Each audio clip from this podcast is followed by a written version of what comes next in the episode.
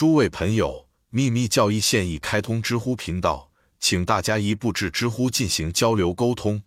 诗节三序，温切尔教授试图调和这一悖论，事实上只是表面上的，如同霍莫莱恩斯已证实通过建议除了热以外的东西。他问道：“这许它不是简单的分子间的排斥，它根据距离的某种规律而变化吗？但是即使这样，也会发现是不可调和的。”除非这个除了热以外的东西被冠以无原因的热、火的气息，所有创造性的力量加上绝对的智力，这是物理科学不可能接受的。不管怎样，所读的这节诗展示出，尽管它的措辞古老，但是它甚至比现代科学更科学。幺幺，然后 S V B H V A T 意识自存在、自形成，通过散发或进化，从内在向外发展出其本质自身。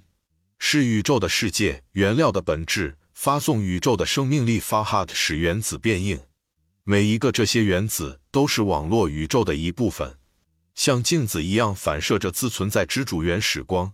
每个反过来都成为一个世界。宇宙的生命力 Farhat 使原子变硬，换言之，通过向原子注入能量，它分散了原子或原始物质。它分散自己的同时，把物质分散成原子。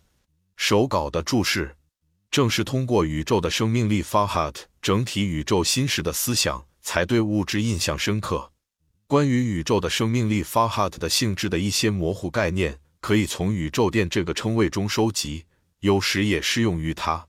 但是在这种情况下，必须将包括智能在内的其他属性添加到电的常见属性中。值得注意的是，现代科学已经得出结论。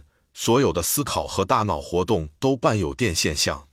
有关 Farhat 的更多详细信息，请参阅第五节和注释。从这个意义上说，火的火焰是无穷无尽的。整个宇宙的光可以用一个简单的应急灯火点燃，而不会减弱它的火焰。下面将开始诗节四的评论。